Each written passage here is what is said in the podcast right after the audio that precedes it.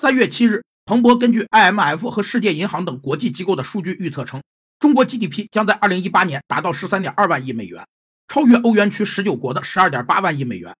此次中国超过欧元区具有指标性意义，是时隔一百五十年后，中国经济规模再度超越西欧。中国经济高速增长是一个典型的追赶效应案例。追赶效应是资本收益递减的另一含义，指在其他条件相同的情况下，如果一国开始时较贫穷。他就更倾向于比开始时就富裕的国家经济增长更快。贫穷国家缺乏最基本的工具，生产率极低，少量资本投资就会大大提高他们的生产率。